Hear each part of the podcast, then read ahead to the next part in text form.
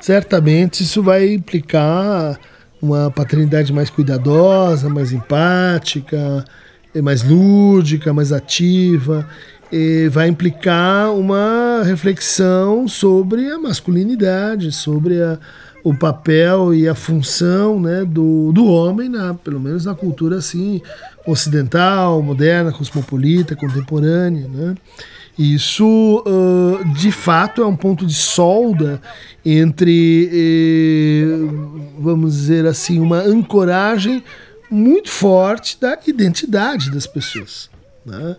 Uh, que ainda tende a associar eh, demasiadamente a paternidade com a masculinidade. Né? Não, não, não, não, nós não assimilamos muito bem essa ideia do uma coisa é a pessoa, outra coisa é a função. Né? Então, se é uma pessoa, se ele é pai, então necessariamente é homem. Para quem ouviu o episódio sobre o cérebro, já deve ter reconhecido Christian Dunker. Ele nos recebeu na sua casa em São Paulo. Christian Dunker é um importante psicanalista brasileiro. Pensador ativo, escritor, ganhador do prêmio Jabuti, é também professor do Instituto de Psicologia da Universidade de São Paulo. Se tem alguém ouvindo a gente, se pergunta, poxa, mas como assim? O que, é que eu posso fazer então?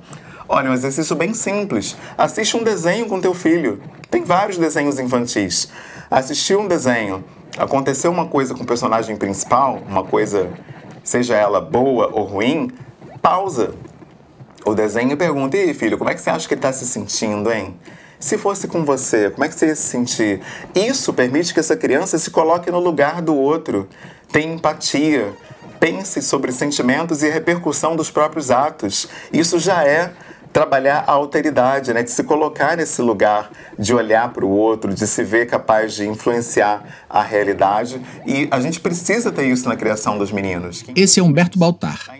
Talvez você já tenha reconhecido a voz dele se você ouviu o episódio sobre imagem. Mas se não ouviu, não tem problema. Humberto mora no Rio de Janeiro, onde ele nos recebeu. Ele é professor, educador, tradutor, palestrante e consultor étnico-racial. Também é coautor do livro Seja Homem, publicado pela editora Conquista. Idealizou o coletivo Pais Pretos Presentes com a esposa Tainá Baltar, formando uma rede de apoio e acolhimento para famílias pretas. E num determinado momento eu comprei um porta-retrato e coloquei uma foto dele segurando a bola dele. E aí ele tava olhando os porta-retratos que tem na minha casa, ele tava dizendo Papai João, Papai Carmo, a bola, Pedro. E eu olhei para ele e disse: Cadê mamãe? Eu disse: Oi? Cadê mamãe? O que, que ele tá falando? Quem ensinou isso para ele, né? No começo eu fiquei meio irado, né? Aí eu fui ver que ele assistia Peppa Pig e o início da Peppa Pig é: Oi, eu sou a Peppa, esse é meu papai, essa é minha mamãe. E aí, um dia que a gente estava assistindo Peppa Pig junto, ele disse papai e mamãe. Foi por conta do, do, do, desenho que ele viu. E só depois que eu fui entender o que, tava, o que tinha acontecido naquele momento. Este é Carmo Dalla Vecchia, com quem conversamos remotamente desde o Rio de Janeiro. Ele é ator e ex-modelo. Estreou como ator na minissérie Engraçadinha em 1995 sendo levado à fama em 2000 como protagonista da quinta temporada de Chiquititas. Passou pelas principais emissoras do Brasil, como TV Globo, Record, SBT e TV Bandeirantes, destacando-se em papéis como Inácio, de Pícara Sonhadora, de 2001, Luciano, de Cobras e Lagartos, de 2006, Zé Bob, de A Favorita, de 2008, e Maurílio, de Império, em 2014.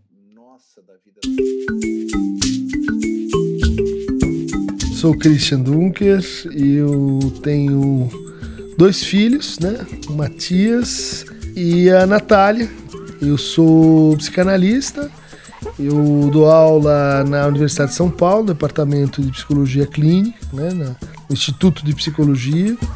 Meu nome é Humberto Baltar, eu tenho 40 anos, moro no Rio de Janeiro, sou professor de inglês né? E sou pai do Apolo, né? Que vai fazer três anos no mês que vem. Eu me chamo Carmo Dalla Vecchia, eu tenho 51 anos, eu sou ator, sou casado há 16 anos, gay, uma relação homoafetiva e tenho um filho de dois anos e meio que se chama Pedro Rafael Carneiro da Vecchia e que nasceu no dia do meu aniversário. Eu brinco que isso foi um presente.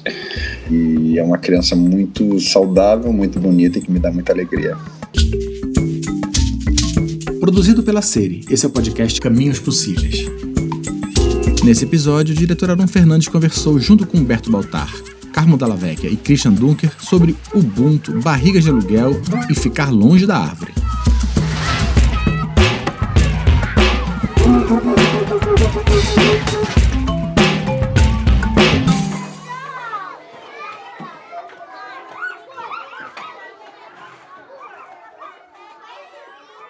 Função social da imagem do pai enquanto representante modelo né, para a autoridade, ela vem se transformando.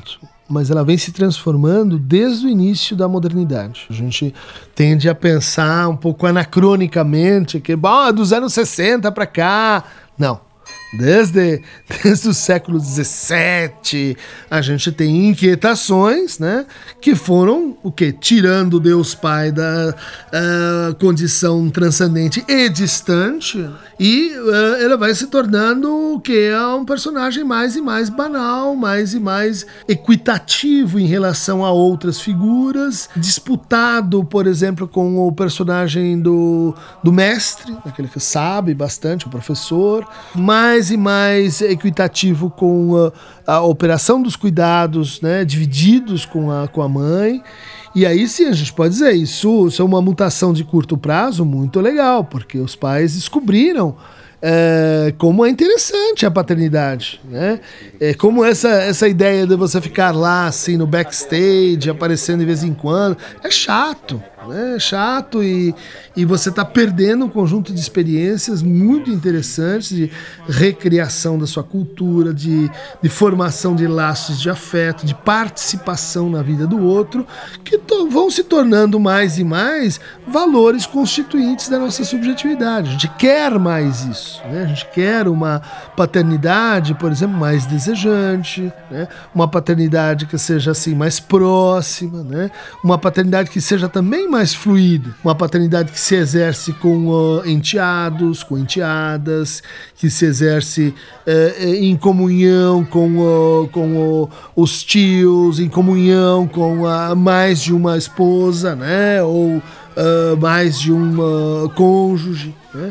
Então a, a ideia de que a gente tem uma plasticidade parental é muito fascinante. Só que, né? E aí tem um outro lado ah, isso tudo requer um trabalho, né? um trabalho de reposicionamento identitário, um trabalho efetivo de aprendizagem de certas práticas, um trabalho de reflexão permanente aprofundada, né? Você vai ter que sair do, do que você recebeu, como lá, sei lá, seu modelo, e às vezes não é nem o seu modelo da sua família, de fato, né, da sua história, mas é um modelo aí que existe enquanto enquanto imago, né, essa expressão que o, que o Freud é, trouxe, né, enquanto imagem. Veja só, é muito importante distinguir a imagem do pai, né, do pai enquanto símbolo, enquanto operador, de relações simbólicas, o pai enquanto uma função.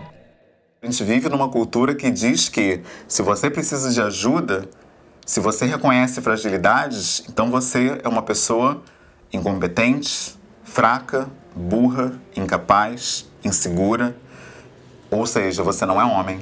Porque para ser homem na nossa cultura você tem que ter três coisas. Primeiro, tem que ser provedor. Se você não for provedor de coisas materiais, de segurança, provedor para toda a família, você é menos homem por isso. Você tem que ser também protetor. O homem protege. Isso é um fato inquestionável na nossa cultura. Né? Então tem que ser esse protetor, tem que ser esse provedor e além dessas duas coisas tem que ser também reprodutor. Se você não for capaz de gerar filhos, você não é tão homem assim. E aí você vê que nesse momento que a gente vive agora no Brasil, momento de pandemia, essas três noções de masculinidade estão em xeque. Porque como é que você vai ser provedor num país onde há 14 milhões de desempregados, que a comunidade preta está no topo dessas taxas, né? É importante refletir sobre isso porque leva a gente a necessidade do empoderamento racial, do letramento racial, inclusive para a paternidade. Um pai preto que acredita nessa ideia né, de que eu sou sozinho, eu vou dar um jeito, eu vou conseguir, ele vai acabar se suicidando no final das contas, como acontece. Inclusive, é a Organização Mundial da Saúde já deu esse dado. A pessoa que mais se mata no Brasil é o homem preto. Por quê? Porque ele acredita nessa versão da masculinidade que é vendida para ele que o homem é potente, o homem é provedor, o homem é protetor. Então, o aquilombamento ele se tornou uma questão de, eu diria, de primeiros socorros. Deixou de ser algo opcional. Então, o homem preto que quer performar essa masculinidade estilo MacGyver, né, que pega uma banana, um papel, um clipe e faz uma bomba, esse cara não, não existe, isso é um mito. Esse mito do self-made man não, não, não, não se aplica ao homem preto. Na realidade, não se aplica a homem nenhum. E você tem, infelizmente, instituições que reforçam esse discurso de que o homem é a cabeça e não cauda, o homem é o profeta da casa, o homem é a referência. Isso está matando os homens. O desejo de me tornar pai é um casal, não só o meu desejo, mas um casal homoafetivo, é um desejo relativamente recente da forma pelo menos como foi feito, que é a barriga de aluguel, assim. Eu confesso que tinha o desejo, mas achava difícil concretizar, né, por ser gay. No decorrer do meu casamento, talvez pelo avanço das notícias, do que a gente ficou sabendo que o mundo que estava acontecendo no mundo e talvez pela própria estabilidade do meu casamento, essa ideia começou a se tornar mais discutida dentro de casa e cada vez mais e mais presente até o momento que nós decidimos fazer uma barriga de aluguel nos Estados Unidos. Existem empresas que fazem a conexão entre a doadora do óvulo e a barriga de aluguel que vai gerar o seu filho, né? Não existe correlação, isso talvez seja uma confusão que as pessoas façam a mesma pessoa que doou o óvulo nunca será a mesma pessoa que carregará a, o bebê. Porque se fosse dessa maneira, você teria uma mãe. E você tem a ficha delas que fala muito a respeito da saúde dela, da saúde dos pais dela, da saúde dos avós dela, do porquê que elas querem fazer isso. Você pode ver fotos, você pode ver vídeos, em alguns casos, dela explicando por que elas estão fazendo isso. Você tem todos os dados, eles são muito criteriosos a respeito disso. Você também tem um encontro e uma entrevista com a pessoa que vai ser a sua barriga de aluguel. E vocês se conhecem, tiram dúvidas, é, para ver se tem afinidade, se a pessoa está disposta a querer ser sua barriga ou não. Ela pode dizer não, assim como você pode não querer que seja ela. A mulher que foi a nossa barriga de aluguel, eu confesso que eu tenho um carinho muito grande por ela, um respeito, uma admiração muito grande. Eu sou profundamente grato a esta pessoa, mantenho contato com ela até hoje. Ela fica encantada com o desenvolvimento do Pedro e eu acho que talvez esse tenha sido um dos critérios que fez com que a gente se encaixasse, que a gente se escolhesse eu senti nela uma grande preocupação com o ser que ela ia gerar, uma preocupação genuína e um afeto genuíno. E talvez ela tenha percebido isso em mim também. Então foi um encontro muito feliz. A barriga de aluguel não é permitida no Brasil, porque a lei proíbe que se cobre qualquer coisa para alugar um útero. O que é permitido no Brasil, e com muitas restrições, é o que poderia ser chamado de barriga emprestada. Nesse caso, as doadoras temporárias do útero devem pertencer à família da doadora genética, num parentesco até o segundo grau, sendo os demais casos sujeitos à autorização do Conselho Regional de Medicina. A questão fundamental da família, é, e a gente não tem inventado bons substitutos para isso, é que família presume sistema. Não existe uma família, é o sistema das famílias. E elas trocam entre si, né? E elas registram operações de criação de uma nova família a partir de duas. Então, quando que você vai se descobrindo pai? Conforme você vai tendo a experiência de que há uma transformação geral no sistema das famílias quando você se torna pai. Por quê? Porque você, seu pai se tornou avô. Ih, caramba, ele perguntou isso? Não. Ele queria? Não sei, mas ele virou. E minha mãe também, ela virou avó. E meu irmão virou tio. E minha irmã virou tia, e a, a cunhada virou nora, ou seja, você tem uma reformulação completa do seu lugar simbólico. Isso simplesmente por ter um filho.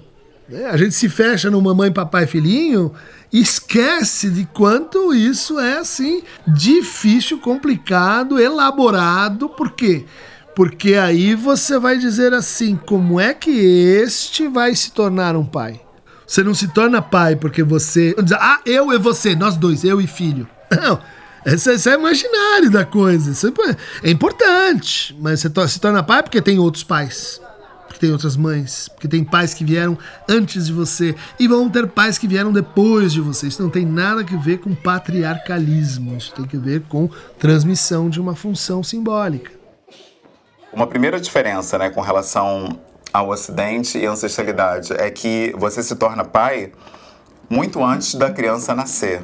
Né? Você se torna pai a partir do momento que você entende Ubuntu, que você entende que eu sou porque nós somos. Porque na ancestralidade africana, paternar não exige que você tenha um filho biológico, só exige que você dê amor. Eu, eu acho bonito esses pais né, que contam um relato. Nossa, eu, descobri, eu, eu, eu, vi, né, descobri a paternidade quando eu vi a carinha do meu filho. Eu acho bacana ouvir isso, mas eu acho que é um pouco atrasado, né? Você levar nove meses para você se descobrir pai, né? Poxa. Então, eu tive experiências muito fortes com a paternidade durante a nossa gestação, porque minha esposa tinha muito desconforto nas pernas, então eu massageava as pernas dela quando ela tinha aquelas dores, eu fazia é, massagens também na barriga dela, falava com Apolo no ventre, e isso foi nos aproximando, eu e a minha esposa, de uma maneira assim muito forte e já me permitiu ter um amor pelo meu filho muito antes de vê-lo, né? O Apolo nasceu em março de 2019, eu ainda estava trabalhando e eu lembro que eu só tive cinco dias de licença. É um tempo que você não resolve nada. Cinco dias você não faz nada. Aí eu comecei a ler, pesquisar, conhecer pessoas que trabalham com advocacy nessa luta pela extensão da licença paternidade. E através dessas pessoas eu descobri que existia uma parceria do meu trabalho, onde eu sou servidor público, é, uma parceria chamada Empresa Cidadã, uma coisa assim, que eu podia reivindicar a extensão desse período e eu consegui estender de 5 para 20 dias, o que não foi assim grande coisa, mas já ajudou bastante, porque eu pude estar com minha esposa no momento mais difícil, que é quando você ainda está começando a amamentar. Tem muito homem que acha que a amamentação é coisa da mãe e aí vai ver futebol e deixa a mulher ali, ela fica com dores, às vezes desiste da amamentação. Esse apoio da minha parte foi fundamental para que ela insistisse ali e passasse essa, esse período das dores e, e, foi maravilhoso, né? Porque aí deu certo, ela amamentou e, e eu consegui estar é, tá sempre ali junto com meu filho, porque a partir do momento que ela conseguiu tirar o leite, ela deixava os saquinhos, eu até lembro a medida, era 30 ml que ele ficava tranquilo a cada vez que ele acordava com meses. E aí ela conseguia dormir um pouco, né? Porque de hora em hora a criança está acordando. Ubuntu é um fundamento tradicional africano que articula um respeito básico pelos outros. Ele pode ser interpretado tanto como uma regra de conduta ou ética social. Ele descreve o ser humano como ser com os outros e prescreve que ser com os outros deve ser tudo. Isso sempre foi uma ideia que veio na minha cabeça às vezes. As pessoas têm filhos de uma maneira é, tradicionalmente mais natural do que a minha e muitas vezes não é tão desejado quanto meu filho foi, não é tão cuidado quanto meu filho foi. Eu achava que eu tinha capacidade de dar amor a uma criança e fazer ela feliz. Isso foi fundamental na minha decisão de querer ser pai. Talvez por eu não ter a figura feminina, biologicamente ou sensorialmente ou energeticamente eu me tornei muito na, na nossa relação a três aqui em casa, deu do meu marido e do, do Pedro, a figura da mãe, no sentido de que o meu sono desregulou, qualquer movimento dele, eu pulava da cama, eu já não dormia mais como eu dormia. Eu levei dois anos para conseguir começar a voltar a ter um sono normal. É, todas as questões que envolvem Pedro sempre foram questões muito fortes para mim. Quando ele começou a ter as cólicas dele, eu percebi que se eu colocasse a barriguinha dele encostasse com a minha barriga, a cólica parava.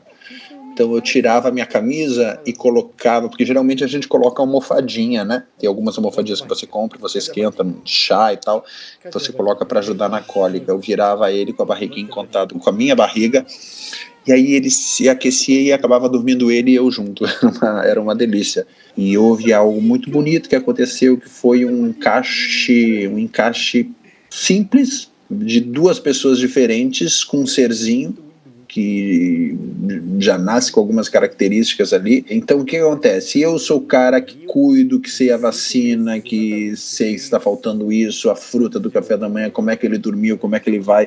E João é o bagunceiro que faz folia com Pedro, que brinca de se esconder. Eh, João tem brincadeiras que só ele brinca com, com o Pedro. Então às vezes o Pedro olha para mim e diz: Papai, faz isso. Eu digo: Não, isso é com outro papai. Eu acho que Pedro, logo de início, sentiu que ele tinha dois homens na vida dele muito presentes presentes, muito atentos e querendo muito que ele estivesse com a gente. O que, que, é o pai? É aquilo ou aquele que introduz um outro em relação a essa que cuida, ou a esse que cuida.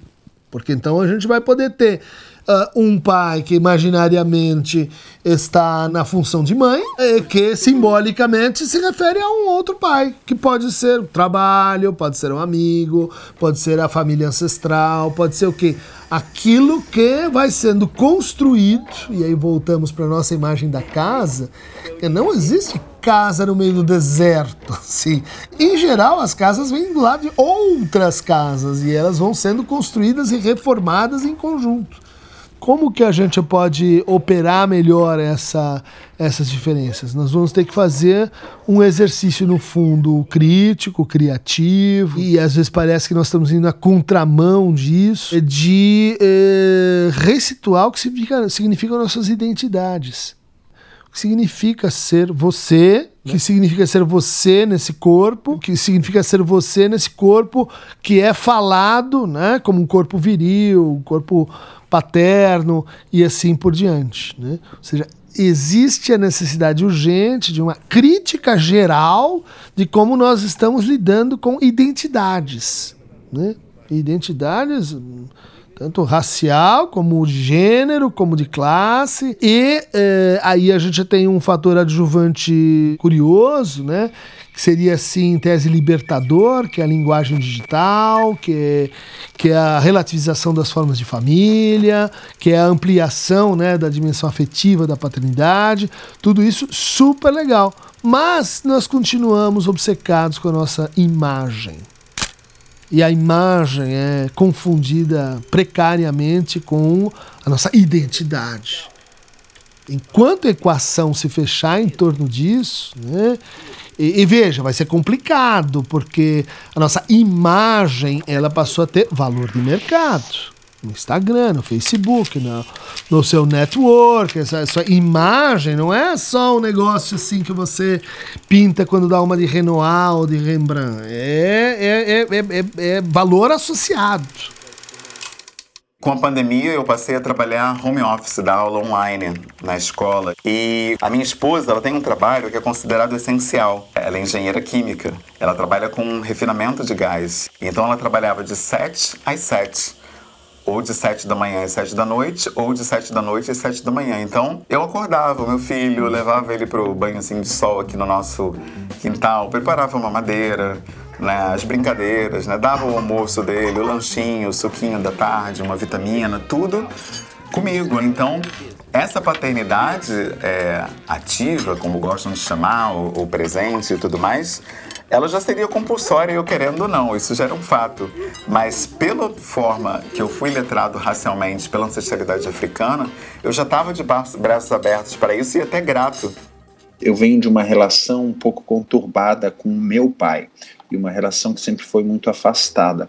E eu tinha uma preocupação muito grande quando eu pensava em ser pai, que era não transmitir ao meu filho um problema, um desgaste, um, um acúmulo de uma energia que não tinha sido boa. Por exemplo, se você tem uma relação com seu pai, seu pai não foi presente na sua vida, foi ausente, talvez você acabasse com o desejo de ter um filho fazendo exatamente o oposto dela, que é sendo um pai super protetor. E isso acabava sendo a mesma coisa, só que é o contrário, o que não seria algo bom de ser manifestado numa paternidade sabia que o ator era gay. A gente até já postou aqui no blog social, mas você vai conferir agora a declaração de amor que ele fez. Especialmente agora gostaria de fazer uma homenagem muito grande à minha família. Então gostaria de mandar um beijo muito grande e declarar o meu amor ao meu filho Pedro, ao meu, obrigado, ao meu marido João.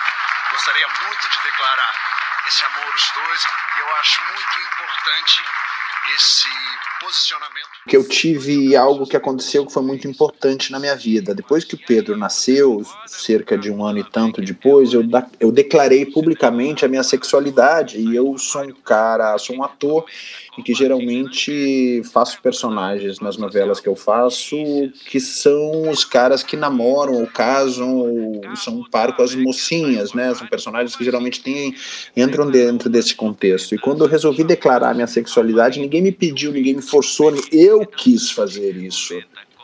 Porque chegou um determinado momento da minha vida que talvez tenha demorado até demais, eu quis dizer, essa pessoa sou eu. No processo de transmissão da filiação, a gente tem dois eixos. Um é o eixo vertical, em que eu quero que meus filhos sejam como eu. Isso acho que não vai mudar. A, a questão é, sejam como eu, como? Como eu uh, no valor, ou tem que ser como eu na profissão? Tem que ser como eu no sotaque, no acento de uso da linguagem? Não. Como eu é bastante vasto. Né? Mas essa filiação uh, vertical do eu me reconheço no meu filho, meu filho se reconhece em mim, minha filha também, né? Ela está sendo cada vez mais contrabalançada pelo que o Andrew Salomon chama de longe da árvore. Você tem um filho que não é como você. Né? Claro, você pode produzir ajustes, mas, mas ele tem uma espinha dorsal bífida ele tem limitações que você não tem.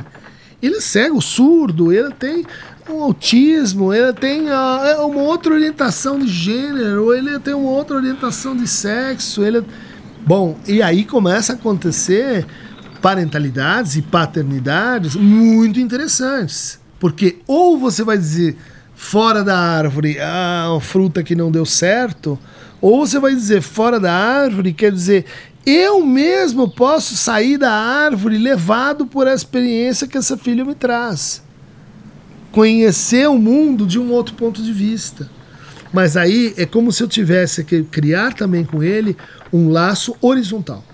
Você, o seu filho, o seu filho e você estão lá naquela associação, reivindicando direitos para aquelas pessoas que têm essa dificuldade, estão numa relação em que ele vai te apresentar um novo mundo. Né? Isso pode ser incrivelmente interessante. É, parentalidades mais clássicas, elas insistem, fazem sofrer na verticalidade. Parentalidades mais contemporâneas, elas são mais e mais horizontais. Isso super legal, já está acontecendo, é um ganho. Longe da Árvore, o livro de Andrew Solomon, é o resultado de uma ampla investigação sobre as tensões entre identidade e diferença em famílias com filhos portadores de deficiências físicas, mentais e sociais. Longe da Árvore é um ensaio monumental sobre a tolerância e a valorização da diversidade. Eu nunca pensei em ser consultor de diversidade e inclusão, nunca pensei em ser palestrante, eu sou professor por formação. Mas quando meu filho se revelou no espectro autista, por exemplo, eu me vi obrigado a entender o que, que é isso, buscar entender que, como é que é essa neurodiversidade, diversidade intelectual, o que, que é isso, como é que funciona isso. E gênero, como é, que, como é que cruza, como é que é o atravessamento da discussão de gênero com a discussão da neurodiversidade. Então a gente tem que ir com calma, com alto afeto, respeitar também o próprio tempo. Né? Eu estou todo dia aprendendo o que, que é autismo, o que, que é paternidade preta também. Eu não nasci com um manual de paternidade preta por eu ser preto. Eu acho muito importante a gente entender que é preciso espaço para que ocorra esse letramento. Casos em que os pais são radioativos, tóxicos. Eu, eu continuo amando você, mas e os outros? Os outros vão pensar o quê? De mim, que eu tenho um filho ou uma filha assim. Você vê como, como de novo, o sistema das famílias é extremamente opressivo, né? E, e você tem que procurar soluções né, é, que respeitem um pouco isso para a sobrevivência é, melhor de cada um. Mas são aqueles que estão ficando para trás, né? Os que estão ficando para frente estão inventando novos arranjos de, de amor, né? Porque no fundo é disso que a gente está falando.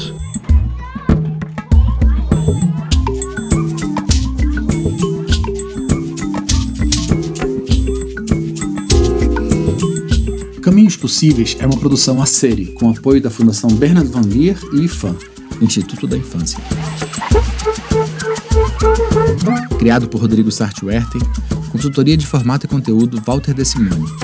Apoio à pesquisa Lucas Neves. Direção e produção Aron Fernandes. A coordenação de produção é de Mathieu Rouget. A edição de Nana Ribeiro e assistência de edição Victor Gagetti. Desenho de som, mixagem e trilha original Ivan Garro. Sou direto desse episódio por Michele Leal Mendonça, no Rio de Janeiro, e por Gabriel Pioto, em São Paulo. A transcrição das entrevistas é de Márcia Reis e Ricardo Reis. A produção da série é de Rony Tavares e Rodrigo Sartwerten. Este episódio usou áudio dos programas Profissão Perigo e Super Dança dos Famosos da TV Globo e do programa Peppa Pig, da TV Cultura.